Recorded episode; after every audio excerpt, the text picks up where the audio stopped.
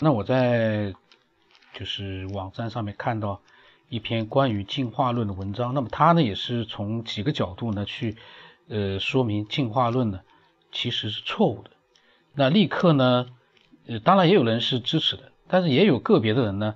呃，就就发了有一个人就发了一句话说：“民科来了，撤。”那我看了这个之后，我就感觉到，呃，其实类似于这样的回复的这个这个人呢，其实呃也是很多的。只要一有人呃针对科技或者针对科学提出了自己的看法，他就会好像。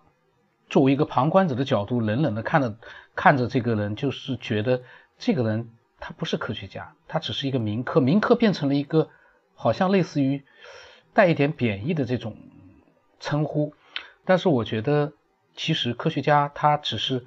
跟民科不一样的。所谓的民科不一样的是，科学家他可能呃接受过一些专业的一些知识，然后呢，他们有一些专业的设备。但是不管是呃，怎么样的专业的知识和设备，他们都是用一个理性的思考来呃去做他们的各种各样的一些实验，或者是各种各样的理论。因为你呃就算是科学家，你如果说怎么样去界定民科和科学家的话，科学家和科学家之间，他们也有自己的对一个领域的认知的他们的一个呃多和少，另外一个呃。可能这样的一个领域的科学家，可能在另外一个领域的科学家看来，他可能也是一个呃民科而已。这就是一个高下。可能呃两个科学家，其中一个科学家呢，最先通过实验得到了一个呃非常好的一个这个实验呃结论，那另外一个科学家他可能没得到这个结论，这就跟民科一样。他有自己的想法，但是他没有通过实验得到所需要的一个论证和结论。那民科呢，是属于，当然这个民科我指的是通过一个理性的思考，在自己的一个认识层面上，不断的去呃吸收一些最新的呃一些发现，最新的一些这个已经被证实的一些科学理论，来进行一些自己的思考。我我说的呃。是这样的一个民科，当然，我觉得这“民科”这个词呢，不知道是谁取的，呃，挺恶心的，因为这个民科，这就好像是，呃，就像是刚才那个网络里面有很多人在讨论民科，他们发表的一些言论，我就觉得挺有意思的，人家想去思考。你还去瞧不起人家，觉得人家很好笑。其实当然了，有的民科是 确实很好笑，因为有的那个民科呢，呃，它是在现有的已经被证实的很多的一些呃科学原理或者这个结论里面呢，它还在去做，比如这个永动机，到目前为止还有人在设计永动机。那这样的一些可能呢，就是呃，就是有点类似于明知道自己。这条路百分之九十九点九九是行不通的，他还要去做的这样一些特立独行的人，但我认为这些人呢就不能算是民科了。民科你最起码跟科学家的这个这个科也要有点接近才行。你要是反科学，那就不能说是民科了。所以我看到他们这个就是对民科的这样的这个人的一个回复呢，还有一些人呢好像是用一种。旁观者的一种呃那种视角，去有点类似于是觉得很可笑，或者说是甚至于是觉得呃不可理喻这样的一个想法去看待所谓的民科。我觉得 所有的科学家不都是从民科来的吗？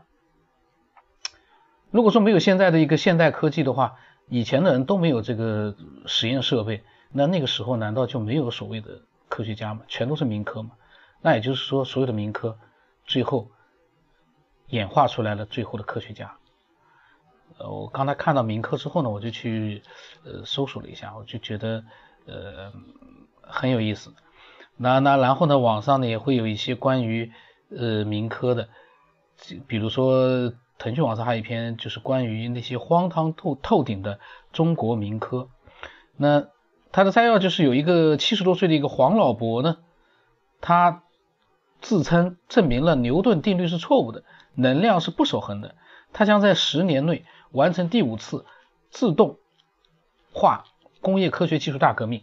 那民科的定义是不是反科学？我觉得民科的定义是，他是如果是民间科学家的话，那这样的一个人应该是理性的，呃，去这个用现有的证实的一些理论来来。去做一些自己的思索，那像他举的这样的一个例子，我觉得和民科这个概念其实也是相背离的。那另外还提到了一个，就是前一段时间，呃，有一段时间新闻还比较热门的就是富商，呃，廖凯元，他呢，呃，投资了几千万美元，在上海交大呢建立了一流的法学院，后来呢又捐赠了一千五百万人民币，那他呢获得了一个在这个学校。呃，做名誉教授和呃上课的这样的一个资格，好像是我在之前的一个新闻里面看到，他好像是可以给他们呃做一些课程。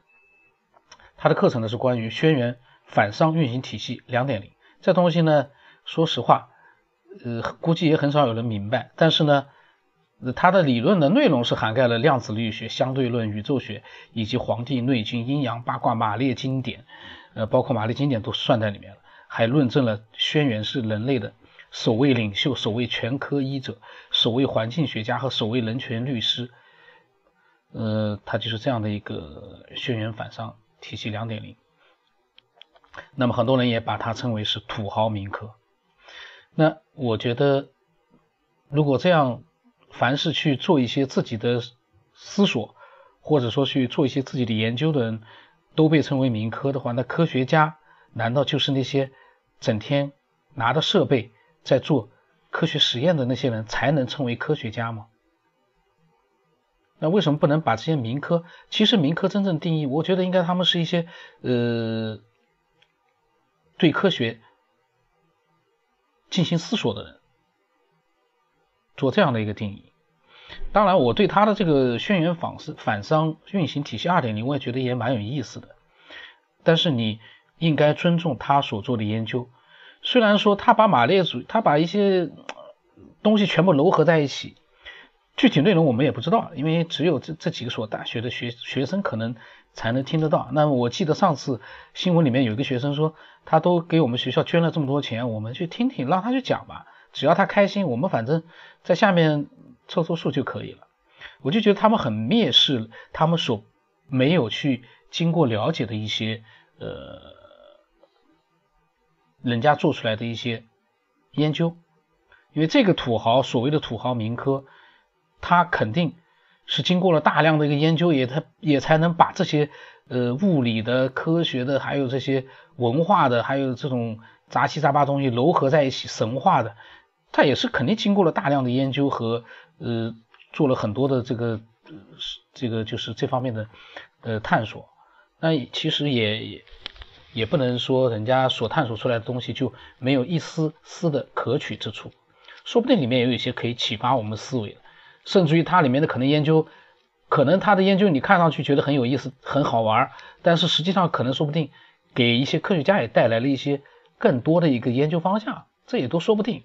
科学家他也是，其实也就是一个呃有了一个呃高级设备的一个。民科的升级版，我个人是这么看的。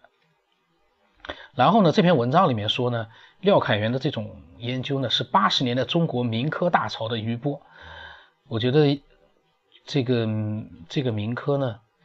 做了一个概念之后，其实它这样一个概念针对的是什么样的一个人群？你把它含糊了之后呢，呃，有很多人他凡是碰到有自己思想的人，他就会来一句：这个是民科。难道非要得诺贝尔奖的，那就真的变成科学家了？没得诺贝尔奖的，那就只能说是你所谓的民科吗？我感觉挺有意思。虽然我不是属于民科，但我在边上看，我就觉得人家在做一个自己的研究和思索，为什么还会遭到很多人的耻笑？就像哥白尼当时说地球是呃围着太阳转的，当时是不是也有很多人像这些在冷眼旁观的人一样耻笑哥白尼就是一个？带引号的民科呢？当时他们肯定在想，这个人说的肯定就是一个天方夜谭，他们因为根本不知道真的就是这么回事，所以，哎呀，其实民科不管他是指什么样的人，我觉得对民科另眼相待的那些旁观者、冷眼旁观的那些，还会说出一些风言风语的人，这些人其实跟几百年前，呃，就是呃看的哥白尼。遭受的那样的一个结局，那些人其实挺愚昧的，因为他们不太去自己去做一些更多的思索，他们反而会呃看不起做思索的那些人。当然，这些人我不是说那些呃完全是反科学的那种 那种，就是说愚昧的那种各种各样的想法的那种那种人，可能有的人也把它算在民科里面，但我觉得那不是理性的思索。而不是那种乱七八糟的思索。那民科呢？他这篇文章里面提到了很多的例子，但是我觉得这些都不重要。重要的是，民科呢，我们要根据他们所提出来的一些思想来看这些人。是不是呃理性的做了一些思考？只要他是理性的做了一些思考，而不是那种非理性的、那种完全是逆天而行的那种不看科学理论的那种乱七八糟的东西，我觉得就是值得大家去呃去去尊重。你最起码不说尊重，你也不能说。人家做了思索，你没有做思索，你就整天就是人云亦云的跟在人家屁股后面，还耻笑人家的这个民科啊，这样那样的，把人家当成一个呃傻瓜一样的，或者说是神经病一样的。其实有很多科学家不就是因为他们对这个科学的一种执着和神经质，他们才获得了最后的一些呃伟大的一些这种呃成果嘛。所以呢，哎，这期呢，我本来是看到了一篇关于进化论的文章，但是后来呢，偏移到民科上去了。那篇，那么这篇文章我就下次再讲，因为关于民科呢，虽然我是杂七杂八的，因为完全是偏向过去，就是说，呃，完全是自己自己突然一下子话题就不受控制的就偏移过去了。但是大家，我觉得，呃。如果说听到现在的话，我相信你应该也会有自己的想法，你也可以呃发表自己的看法。我的微信是